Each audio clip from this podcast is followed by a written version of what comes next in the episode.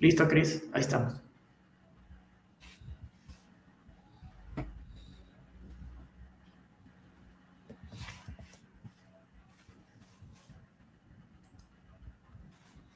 Hola, ¿qué tal? Eh, bueno, eh, esta es nuestra última charla.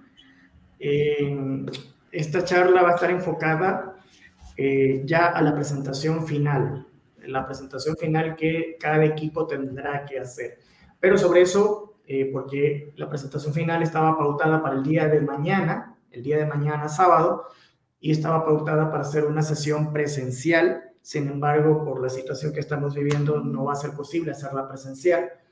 Eh, entonces, lo que tenemos pensado es lo siguiente. Ya lo habíamos comentado el día de ayer, igual lo, volvemos a comentar. El día de mañana vamos a trabajar de manera sincrónica mediante un enlace de Zoom que les vamos a compartir eh, y les vamos a hacer el acompañamiento para los equipos que todavía faltan o están un poco atrasados pues se pongan al día con las actividades que tenían que hacer y eh, ir preparando la presentación, ¿ya? Ir preparando la presentación. Em, eh, esto va a ser durante la mañana del día sábado, del día de mañana, hasta la una de la tarde. Vamos a estar en el Zoom y, y, ahí de manera sincrónica les vamos a hacer el acompañamiento, nos vamos a hacer en grupos, ya nos vamos a organizar. La idea es que la presentación la hagamos presencial. Ojalá la podamos hacer, ya sería el sábado de la siguiente semana, si es que las cosas eh. Eh, hacerla presencial y eh, bueno, que también tenemos un detallito, tenemos una sorpresa que queremos darles, que ya les vamos a comentar. Fran, están mencionando que hay eco. Hay eco se escucha doble y no se entiende. Allá. Ah, ¿Y ahí? ¿Ahí? ¿Cómo están? ¿Ahí se escucha mejor? Ya, ok. Bien, entonces, eh, nada, eh, ahora Iván eh, les, va, les va, a proceder, va a proceder con la charla, les va a explicar cómo tienen que presentar, cómo tienen que hacer la presentación de esta de, los trabajos, de todo lo que han hecho hasta, hasta el día de, hoy. Entonces, adelante, Iván. Ok, muchísimas gracias, Fran. Ahora sí me pueden escuchar bien, me pueden dar como retorno. Cris, ¿cómo está? Yo escucho bien. Sí, vamos a esperar un ratito que haya una respuesta desde el Zoom. Eh, no, no se escucha bien. Mm. Está mal, dice. ¿Qué tiene? A ver. Se escucha doble. ¿Me escuchas doble a mí también? Eh, con delay. Eh, no, yo, te escucho bien. Entonces yo lo voy a hacer, les voy a pasar el enlace de, YouTube por si tienen problemas ahí. Okay. Ya. Adelante. Ok, voy a comenzar entonces. Eh, nada, esa es la última charla, es sobre la presentación de los hallazgos dentro del laboratorio de expedición de datos, ¿no? Yo me llamo Iván Terceros, eh, soy parte de la, de la Fundación Open Lab. Ah, dice, se escucha mal en el Zoom.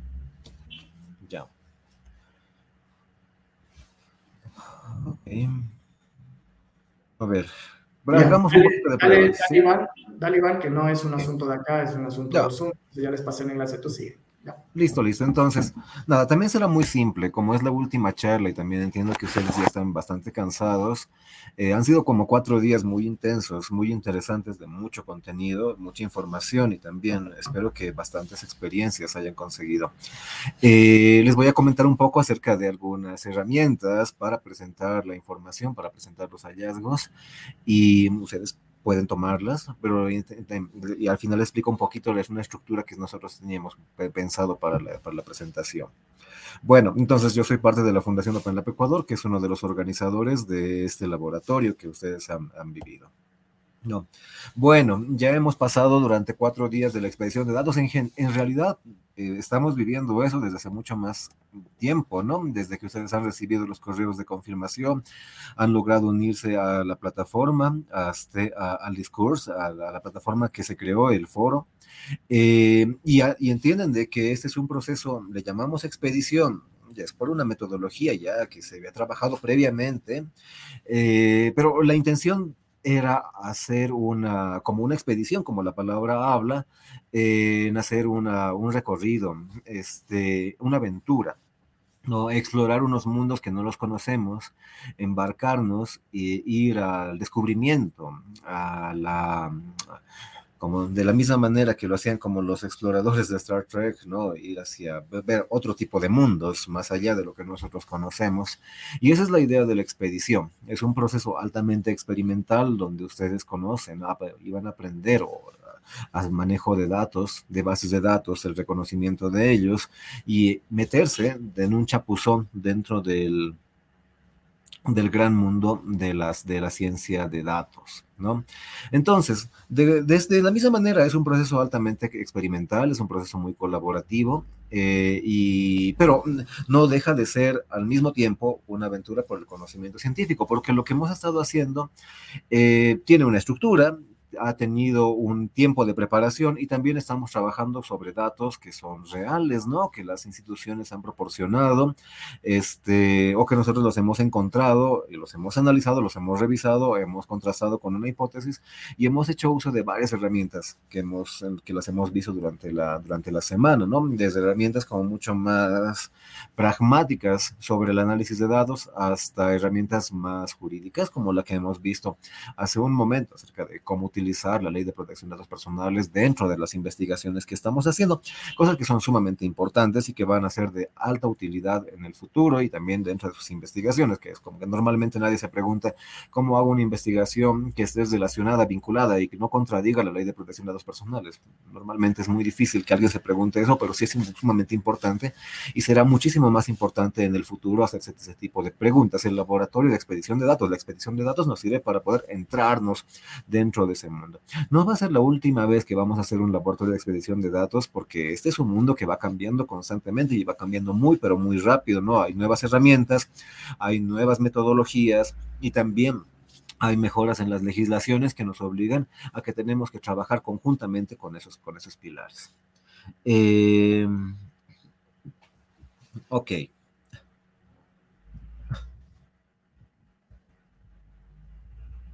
A ver. ¿Me pueden confirmar en el YouTube cómo sale? Está, está saliendo muy bien. Ah, ya, perfecto, listo. Entonces, nada, es eso. Eh, ok, entonces, ¿cuál era la manera más tradicional de poder presentar una investigación? O sea, recuerden, no hemos hecho una experiencia colaborativa, una experiencia dentro de la, de la ciencia ciudadana este, inspirada mucho con la ciencia abierta, pero al fin y al cabo no deja de ser una, una investigación, no deja de ser una producción científica la que hemos, nos hemos imbuido. ¿no?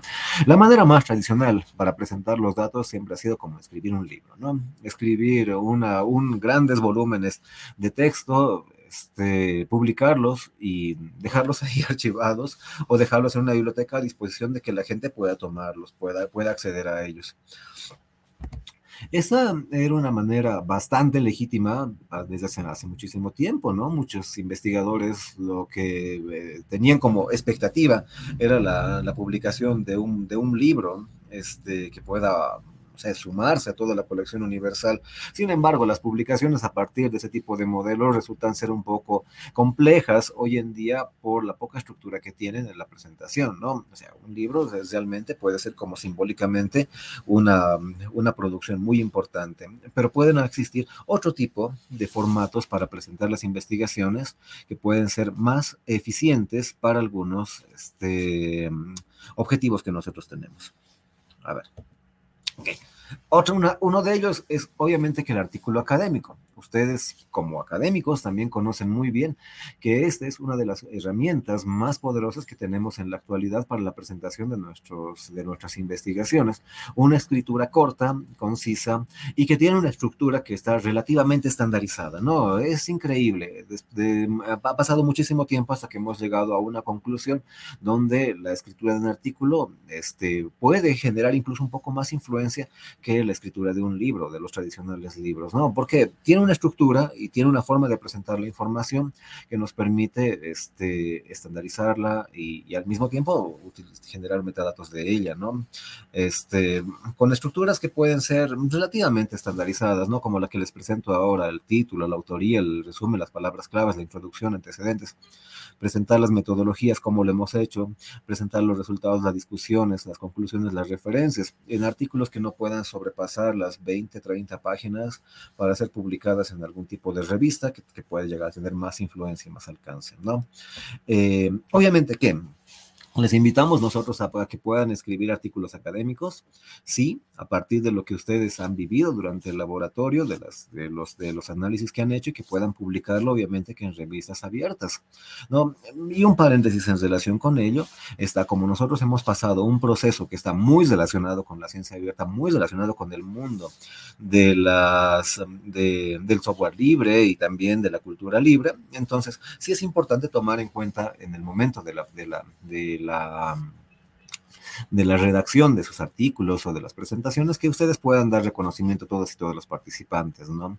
Hacer una referencia y disponibilidad de todas las fuentes, todos los que han trabajado, todas las bases que han consultado, todos los archivos, artículos adicionales que, que, los han, que, han, que han revisado para hacerlo, este, revisar varias veces los resultados que han generado, las, los cruces de variables que, han, que, que, han, que ustedes han, han probado, que es que son muy importantes también para, como para la, tener la, presentar datos que sean más fiables y obviamente también pensar en el uso de licencias abiertas. Creo que de eso no hablamos mucho en este momento, en este laboratorio, pero es algo muy importante en el momento de compartir información, pensar en cuáles debería ser la licencia que voy a utilizarlo para que sea, esté dentro del espíritu de la apertura, de la reutilización, de la revisión del conocimiento que hemos creado, sobre todo para que hayan otras personas en el futuro que puedan utilizar la investigación que han hecho. Recuerden de que uno de los objetivos también del laboratorio de expedición de datos es imbuirlos no solamente en el mundo de los datos, sino de los mundo de los datos abiertos, ¿no? Que significa que los datos que tenemos puedan ser reutilizados por otros investigadores, que era algo muy difícil de hacer comprender a los investigadores más tradicionales que pensaban que los datos que tenían ellos, que los podían que los conseguían, eran propiedad enteramente privada de ellos y que no querían compartirlos, ¿no? O sea, ese otro paradigma que en la que estamos viviendo ahora, donde es importante la reutilización de los datos y sobre todo compartir los datos es muy importante. Y existen herramientas legales que nos permiten hacer eso, ¿no? Las licencias Creative Commons nos han ayudado muchísimo muchísimo en el mundo del académico para poder hacer este intercambio de datos, esta difusión de, los resultados, la difusión de, de, los datos que tenemos para que otros investigadores puedan hacerlos. Les dejo eh, la inquietud para que puedan revisar qué tratan las licencias Creative Commons, qué tratan en especial este, la licencia cero, la licencia cero que, que es muy utilizada en este momento para la, para la apertura de las bases de datos. Pero es muy importante. Si ustedes tienden a escribir un artículo académico acerca de la experiencia que han vivido en el laboratorio, por favor, utilicen una licencia Creative Commons, de preferencia la más permisiva, que puede ser la Creative Commons by Share Alike, que es la que nos permite que nos reconozcan a nosotros nuestra autoría y al mismo tiempo este, se pueda hacer modificaciones, se pueden hacer otro tipo de, de, de pueda, pueda ayudar nuestra investigación a construir otras investigaciones en el futuro. Ok, muy bien. Pero también hay otras, este, otras, otras herramientas que podemos utilizar para la presentación de nuestra información. Muy bien. Podemos utilizar los pitch. El pitch es una herramienta que proviene del mundo de los negocios, es verdad, pero como muchas de las herramientas que tenemos en la actualidad no son puras, sino son mezclas de otras experiencias. Y es por eso también que es interesante los laboratorios, porque son experiencias de interdisciplinariedad, ¿no? Que eso es también lo que nosotros estamos intentando poder difundir. El conocimiento no es solamente desde una, eh, desde una carrera o desde una disciplina, sino que hay que probar y experimentar con las herramientas que provienen de diferentes tipos de disciplinas, ¿no? el pitch es súper interesante, es una estructura, es una herramienta que lo que nos permite es hacer presentaciones muy breves y muy rápidas acerca de una idea o un negocio, pero viene de, de, ese mundo, pero se puede adaptar, ¿no? Lo que es interesante del pitch es su estructura, que se puede adaptar para otro tipo de hallazgos. Una de las herramientas que es muy utilizada se llama el elevator pitch, ¿no? ¿Por qué? Porque nos permite presentar una información en muy corto tiempo, nos permite presentarla en el espacio de unos tres minutos, como seis minutos, eso es como muy variable. Está inspirada en este hombre de negocios que va de los, los elevadores, sube y baja, y que necesita tener información muy rápido, porque tiene que ir de una reunión a otra, eh, para tomar una decisión. Está eh, presente el innovador o el emprendedor o el investigador en nuestro caso, que tiene que presentar la información a una persona que va a tomar la decisión. Piensen ustedes, podría ser uh, esta persona que les va a dar algún financiamiento, que les que están a punto de recibir un grant, no sé, y que necesitan presentarle lo que han hecho, el hallazgo que han hecho para que pueda ser fondeado su investigación en el futuro. Y obviamente que esta persona no va a tener como 50 minutos o 60 minutos para poder escucharles lo que han hecho. Es muy importante que puedan presentar la información muy brevemente. Y esto también es un ejercicio de los laboratorios, la presentación, cómo mostrar lo que hemos hecho de una manera muy simple. Recuerden, es un gran problema que en las universidades no las enseñan, ¿no? Cómo presentarlo a la información que tenemos, cómo presentar nuestra investigación. Terminamos haciendo presentaciones extensamente largas, sin una estructura como muy clara, y al final no hemos conseguido este, enganchar a la audiencia sobre lo que nosotros hemos hecho. Y realmente hemos trabajado bastante y nadie nos comprende. Este tipo de estructuras nos, ayudan un poco a trabajarlo. Ya, muy bien.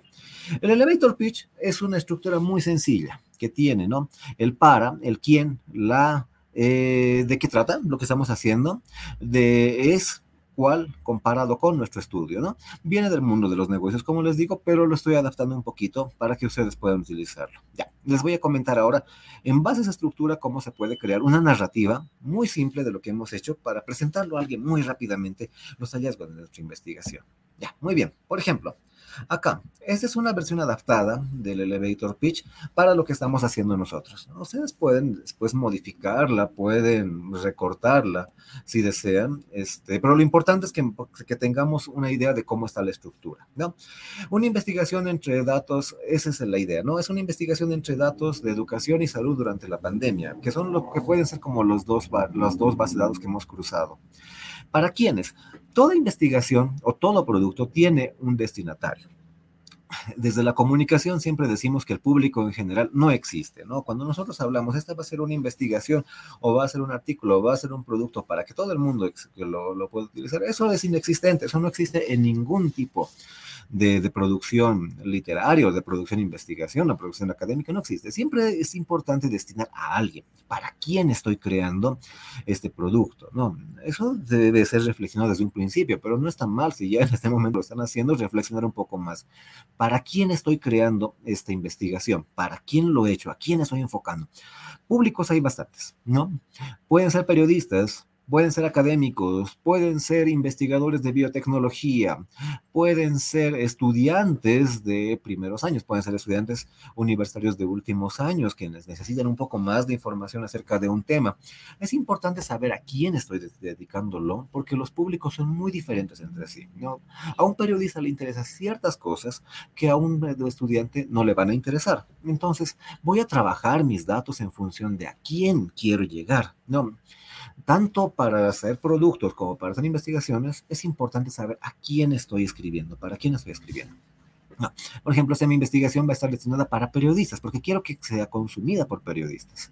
¿no? Quienes están interesados en las relaciones entre educación y salud durante la pandemia, ¿no? Y la finalidad de esos periodistas, pues va a ser la, este, la investigación, va a ser presentar datos hacia el público, para que el público tenga un criterio acerca de los datos, cómo se han movido, de, la, de, de, la, de lo que ha ocurrido durante la pandemia, ¿no? Entonces, la investigación salud-educación, que sigo con mis relatos, sigo con mi narrativa, es una visualización de datos a partir de las bases de datos de los ministerios de educación y, salud. Estoy mencionando un poco las fuentes de dónde proviene, perdón, ahí se me fue una, una, un de dedo. Eh, esta investigación ha encontrado evidencias interesantes sobre la relación mencionada y aquí podemos presentar las conclusiones, ¿no? Hemos encontrado de que hay un 50% de estudiantes que se han contagiado de COVID, ¿no? Y al mismo tiempo hemos encontrado de que eh, los no sé, las ayudas en salud no han logrado llegar hasta las escuelas, que lo que lo han pedido. No sé, ustedes ahí colocan todas las, presentaciones de las investigaciones que han hecho, ¿no? brevemente deben detallarlo. Y comparado con los análisis presentados, esto también es importante mencionar en relación a qué estamos estudiando, ¿no? ¿Cuál ha sido la fuente que hemos visto? En relación con los análisis que se han hecho previamente, porque siempre todo dato tiene algún análisis. Alguien ha intentado analizar ese dato, o el mismo, la misma fuente lo ha intentado hacer, ¿no? Como en el caso del del Ministerio de Salud. Durante la pandemia ellos generaban datos y al mismo tiempo también generaban análisis. Muchos de esos análisis podían ser muy deficitarios y por eso ha habido un movimiento muy grande de personas que han empezado a generar análisis por su propia cuenta. Entonces, en relación a qué estoy haciendo este análisis, en relación a los datos oficiales o a la fuente oficial, a los análisis oficiales del Ministerio de Salud, este, nuestro análisis, nuestro estudio pone a disposición una relación mucho más profunda sobre la problemática. En este relato tan cortito, que puede haber durado como tres minutos o menos de tres minutos mientras yo los hablo, he presentado muy brevemente todos los, los, alcances de mi investigación, no todo lo que he hecho. Eso es importante porque de esa manera podrían llegar muy fácilmente hacia algún inversor, hacia alguna persona de interés o hacia su propio público que está, algún periodista que quiera utilizar la información que ustedes están haciendo. Les invito a que puedan tomar un screenshot de esto y también trabajarla para sus para los, las, las producciones que están haciendo para hacerlo. Les va, les va a servir bastante también pueden utilizarlo, un póster. Esa es otra forma de construir información, que es muy válida y muy reconocida en este momento la presentación.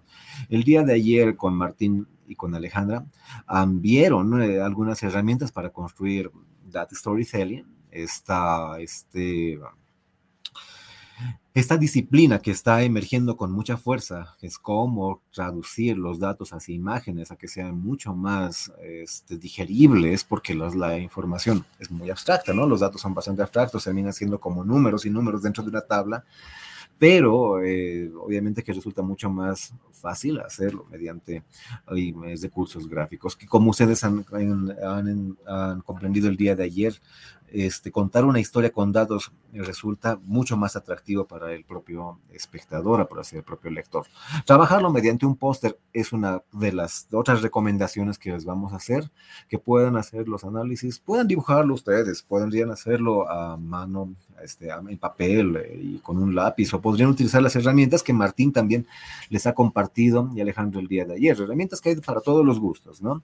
Hay en este momento herramientas para personas que saben programar, que saben programar muy bien, o personas que no tienen ningún tipo de conocimiento con la programación y simplemente necesitan un drag and drop, ¿no? Agarrar y pegar, agarrar y pegar. Lo importante es hacer uso de las herramientas que hemos conocido este, para presentarlo. Y bueno, finalmente, lo que quiero, ese es un poquito más allá de lo que vamos a hacer, es el uso de repositorios. Eh, toda información, toda, todo análisis, toda investigación en este momento del siglo, del siglo XXI sí debería estar disponible para la, la consulta es importante, es verdad que puede estar dentro de una revista que tenga revisiones, que tenga otras validaciones, otras personas, pero también colocarlas dentro de algunos repositorios para que puedan ser accesibles. Si ustedes conocen acerca de GitHub o GitLab, son repositorios que provienen del mundo de la informática, donde los programadores colocan ahí el código, pero también es últimamente muy utilizada para investigadores para colocar ahí la información que tienen, ¿no? Las bases de datos que han utilizado, como también el resto de toda la información, porque les permite tener un versionado. También en el futuro les recomiendo que cuando ustedes hagan algún tipo de investigación, hagan alguna presentación, puedan tener su propio repositorio. Abrir una cuenta en GitHub o en GitLab es muy simple, es muy fácil, lo hacen unos minutos. Aprender un poco acerca de Git también no nos demora demasiado tiempo. Lo importante es que al, tener, la, este, subir todas sus investigaciones o sus datos dentro de repositorios abiertos, lo que están haciendo es permitir la reutilización de esta información para otras personas, para que otros investigadores puedan hacerlo. En este momento, lo que vamos a hacer con el laboratorio es obviamente publicarlo dentro del foro que se ha creado, del foro del Jabuío que es una experiencia. Posteriormente también les invito a que puedan crear, que puedan publicar dentro de sus propios repositorios, agregar a sus compañeros dentro del proyecto que han hecho y ahí tienen un repositorio que va a estar como eternamente y que les puede servir muy bien este, para su currículum, ¿no? Entonces, ya para terminar, finalmente, este, lo que nosotros vamos a hacer para la presentación de los resultados finales eh, tanto eh, la parte escrita como para construir nuestro pitch cuando vayamos a defender lo que hemos, lo que hemos trabajado y comunicarlo, va a ser, nosotros lo que nos interesa hacer es eh, que nos puedan contar un poquito acerca de la experiencia que han tenido, ¿no? ¿Qué les ha parecido el laboratorio de expedición de datos? ¿Les ha servido? ¿No les ha, les ha gustado? Este, ¿Lo han encontrado una, una metodología más refrescante? ¿Les ha gustado los contenidos que han pasado? Nos gustaría mucho que nos puedan contar dentro de los textos que van a presentar, ¿no? Pueden ser nos gustaría que nos presenten más acerca de los hallazgos a partir de las herramientas que yo les puse. Podrían utilizar el pitch deck, este, el elevator pitch que les mostré, o también podrían hacerlo con un, este, con un póster y finalmente las historias, no, perdón, las historias nos vamos, a, vamos a presentarlas dentro de este póster que, que, hemos construido y que hemos aprendido a hacerlo el día de ayer con Martín. Esas son las tres cosas que nos interesa que nos puedan contar ustedes, ¿no? Este, su experiencia como grupos, cómo han vivido la experiencia de trabajar um, datos, las personas que lo han hecho por primera vez, qué les han, qué han sentido, este, las personas con un poco más de experiencia, si les gusta la metodología, si quisieran volver a hacerlo, este, en conjunto trabajar acerca de los hallazgos, presentar una narrativa muy sencillita de acerca de los hallazgos que, han, que, tuvieron. Pueden hacerlo en un formato más académico, pueden hacerlo por, medio del pitch deck, digo, del elevator pitch. Y finalmente, crear, presentarnos la historia que han creado y haciendo uso de los recursos gráficos que hemos aprendido. Esas son las tres cosas que nos que también puedan publicarlo después en el foro del Hub UIO. Y eso es todo, esa es toda mi presentación. Si ustedes tienen alguna consulta, también la pueden dejar en el foro. Eh, es muy simple, ya es la última parte es la parte ya final del laboratorio de todos los contenidos que tenemos, hemos trabajado y ahora tenemos que expresarlo de la manera que sea más fácil de comunicar para todos. Y bueno, durante esos días hemos tenido muchas, pero muchas herramientas que nos van a ayudar a hacer eso. Eso es todo. Visiten la página de OpenLabC. Tenemos muchas actividades durante todos los meses relacionados con el mundo de la cultura libre, de la ciencia abierta, también de la educación y los invito a que puedan continuar con el, con el laboratorio de expedición de datos y ya con las últimas partes, que es ya la redacción de sus informes. Eso es, eso es todo.